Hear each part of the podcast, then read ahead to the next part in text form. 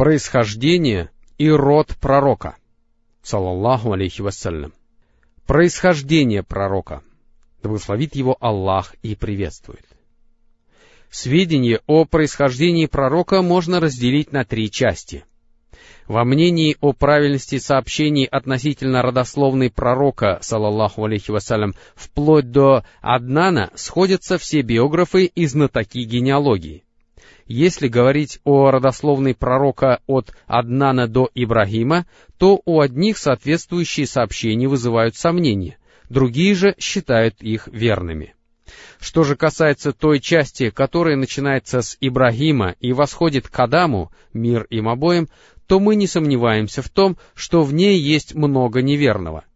Ранее мы уже выделяли отдельные моменты, а теперь приведем все три части полностью. Часть первая.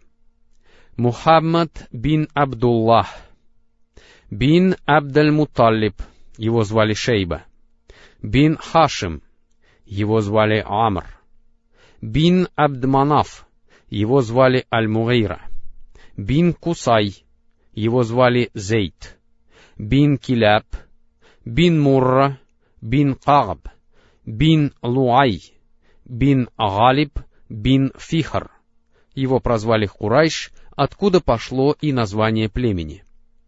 Бин Малик, бин Аннадр, его звали Кайс, бин Кинана, бин Хузайма, бин Мудрика, его звали Амир, бин Ильяс, бин Мудар, бин Низар, бин Магад, бин Аднан. Часть вторая, начиная с Аднана и выше. Аднан ибн Ад бин Хумайси, бин Саламан ибн Аус бин Бус бин Камваль бин Убай бин Аввам бин Нашит бин Хаза бин Бильдас бин Идлаф бин Табих бин Джахим бин Нахиш бин Махи бин Айд бин Абкар бин Убайт бин Аддага, бин Хамдан, бин Санбир, бин Ясриби, бин Яхзин, бин Ялхан, бин Арави, бин Айд, бин Дишан, бин Айсар, бин Афнат, бин Айхам, бин Муксар, бин Нахис, бин Зарих, бин Сами, бин Маззи, бин Ауда, бин Арам, бин Кайдар, бин Исмаил, бин Ибрахим. Мир им обоим. Часть третья, начиная с Ибрахима, мир ему и выше. Ибрахим ибн Тарих, его звали Азар, бин Нахур, бин Сару, бин Рагу, бин Фалих, бин Абир, бин Шалих, бин Арфах, Шад, бин Шалих ибн Арфахшад, бин Сам, бин Нух, мир ему, бин Лямик, бин Мутавашлях, бин Ахнух. Говорят, что это был пророк Идрис, мир ему. Ибн Ярит, бин Махлайль, бин Кайнан, бин Ануша, бин Шис, бин Адам, мир им обоим. Род пророка — да благословит его Аллах и приветствует. Род пророка, салаллаху алейхи вассалям, известен как род хашимитов, а получил он такое название по имени его прадеда Хашима бин Абд Манафа. Теперь поговорим немного о Хашиме и его потомках. Хашим Ранее мы уже упоминали о том, что Хашим, являвшийся одним из сыновей Абдманафа, стал заниматься поением и кормлением паломников после того, как сыновья Абдманафа и сыновья Абдара пришли к соглашению относительно разделения между ними почетных обязанностей. Хашим был богатым человеком и пользовался большим уважением. Он первым накормил паломников в Мекке саридом — Сарид — это мясной бульон, в который крошат куски хлеба. Его настоящее имя было Амр, а Хашимом люди стали называть его только после того, как он начал крошить хлеб. Слово «хашим» — «разбивающий» является причастием действительного залога от глагола «хашама» — «ломать», «разбивать». Кроме того, он первым из курайшитов дважды в год начал снаряжать по два торговых каравана, отправлявшихся в путь зимой и летом. И о нем поэт сказал так. «Амр, который крошил сари для своих соплеменников, соплеменников, живших в Мекке, голодавших и худых.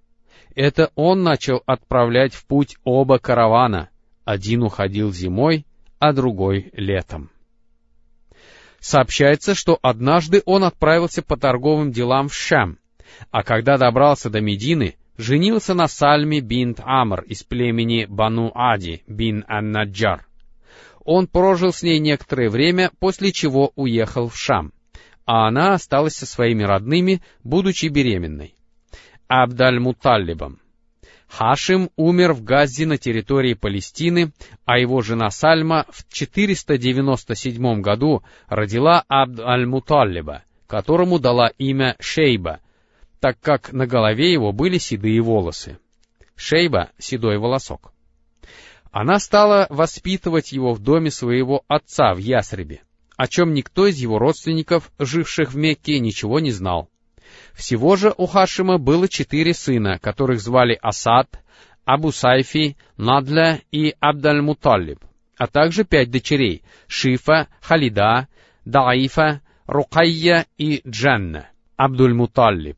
Мы уже знаем о том, что после смерти Хашима обязанности поения и кормления паломников перешли к его брату Аль-Муталлибу бин Абдманафу, который отличался благородством, пользовался авторитетом среди своих соплеменников и был настолько щедр, что курайшиты прозвали его Файяд, льющийся через край. Когда Шейба, он же Абдуль-Муталлиб, подрос, Аль-Муталлиб узнал о нем и поехал за ним в Медину. Увидев мальчика, Аль-Муталиб заплакал, обнял его и посадил на верблюда позади себя. Однако он отказался ехать с ним, так как желал получить разрешение матери. Аль-Муталиб попросил ее отправить мальчика вместе с ним, но получил отказ. Тогда он сказал, ведь он едет только для того, чтобы получить наследство его отца и жить в святилище Аллаха. И тогда она дала ему разрешение на это. А люди стали говорить, это раб Аль-Муталиба, что по-арабски звучит Абдуль-Муталиб. Он же отвечал им, «Горе вам, это сын моего брата Хашима». Но так и закрепилось имя за ним. Стали его звать Абдуль-Муталиб. Мальчик жил у него, пока не вырос, а когда Аль-Муталиб, поехавший в Йемен, умер в Радмане, Абдуль-Муталиб занял его место и стал делать для своих соплеменников то же, что делали для него его предки то же, что делали для них его предки. Но люди оказывали ему такой почет, которым никто из предков Абдуль-Муталиба не пользовался. И любили его, и он пользовался среди них большим влиянием. После смерти Аль-Муталиба Науфаль решил сам исполнять его обязанности и лишить Абдуль-Муталиба этого права. Он обратился к курайшитам с просьбой оказать ему помощь против его дяди. И любили его, и он пользовался среди них большим влиянием.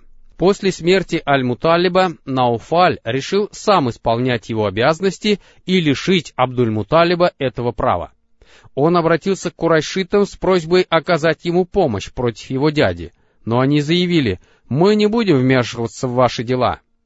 Тогда Абдуль-Муталиб написал письмо братьям своей матери из племени Бану Ан-Наджар с просьбой оказать ему помощь после чего его дядя Абу Саад бин Ади явился в Мекку с отрядом из 80 всадников и остановился в Вади Аль-Абтах. Абдуль-Муталиб встретил его и сказал, «Пожалуй, ко мне домой, о дядя». Но тот ответил, «Нет, клянусь Аллахом, я не сделаю этого, пока не встречусь с Науфалем». Затем Абу Саад отыскал Науфаля, который сидел в Аль-Хиджре вместе со старейшинами курайшитов выхватил из ножен меч и воскликнул. «Клянусь Господом Каабы, если ты не вернешь сыну моей сестры то, что отобрал у него, я непременно зарублю тебя этим мечом».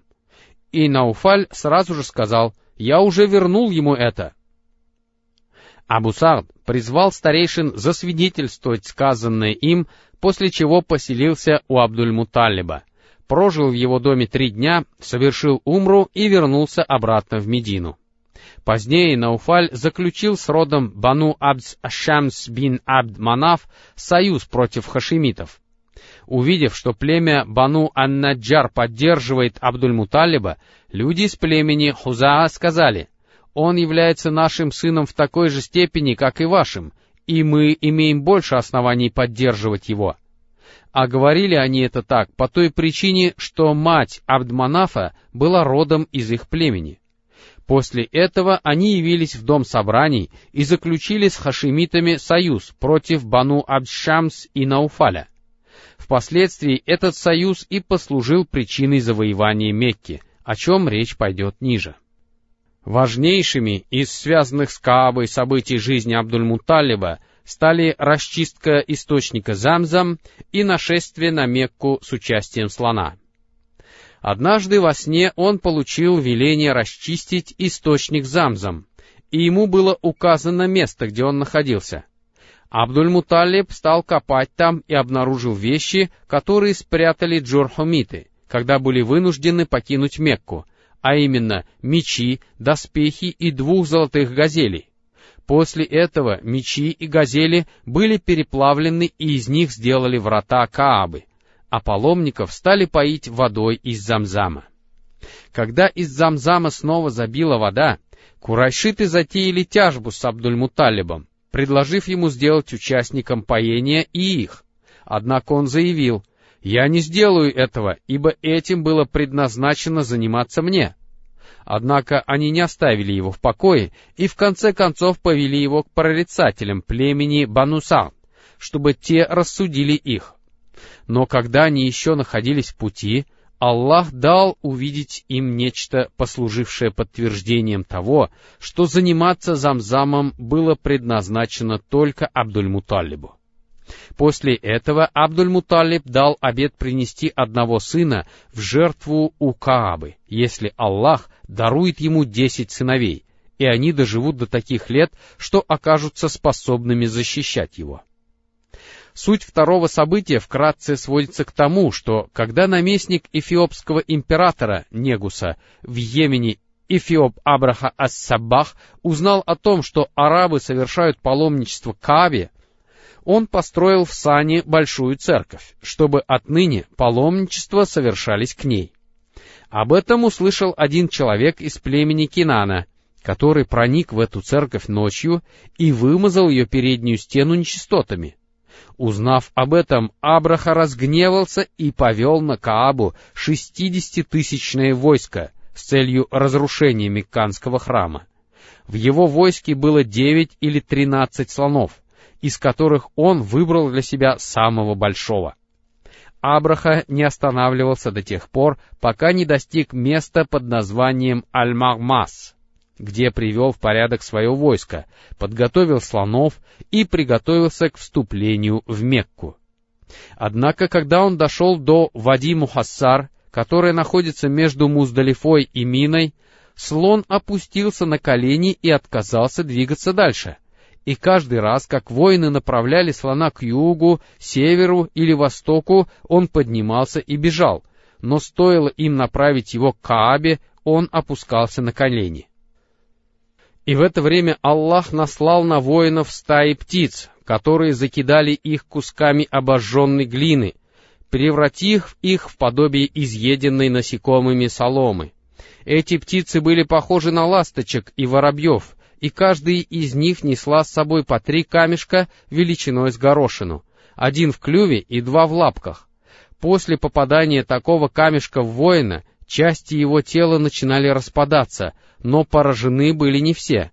Остальные бросились в бегство, давя друг друга, и их тела усеяли собой все дороги и забили все источники воды.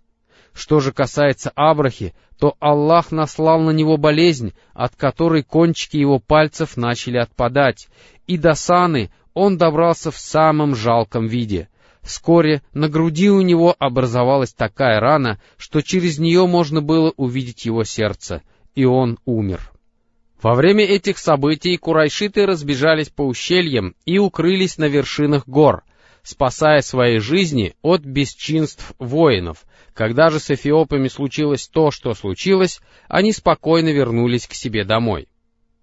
Все это происходило за 50 или 55 дней до рождения пророка, салаллаху алейхи вассалям, появившегося на свет в конце февраля или в начале марта 571 года.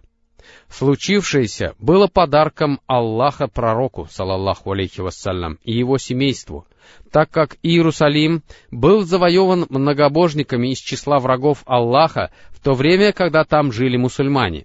Сначала это случилось в 587 году до нашей эры, когда Иерусалим был завоеван Навуходоносором, а в 70 году нашей эры он был захвачен римлянами, тогда как христианам, являвшимся мусульманами своего времени, не удалось овладеть Каабой, несмотря на то, что ее населяли многобожники.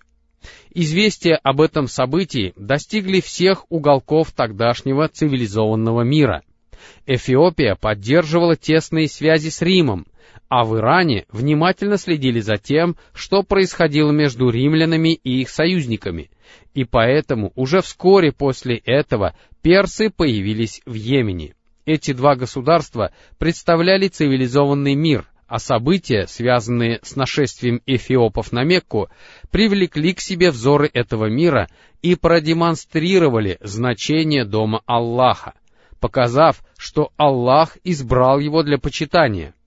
Из этого следовало, что если бы кто-нибудь из жителей Мекки обратился с пророческим призывом, это вполне соответствовало бы случившемуся и послужило бы объяснением тайному смыслу того, что Аллах оказал помощь многобожникам против верующих, сделав это таким образом, который не вписывался в рамки причинно-следственных связей. У Абдуль-Муталиба было десять сыновей — Аль-Хариз, Az-Зубайр, Абу Талиб, Абдуллах, Хамза, Абу Лахаб, Аль-Гайдак, Аль-Маквам, Сафар и Аль-Аббас. По другим сведениям, их было одиннадцать, а его одиннадцатым сыном называют Касама.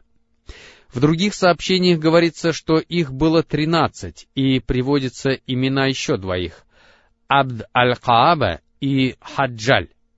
Сообщается также, что Абд аль-Хааба — это аль-Маквам, Хаджаль — это аль-Гидак.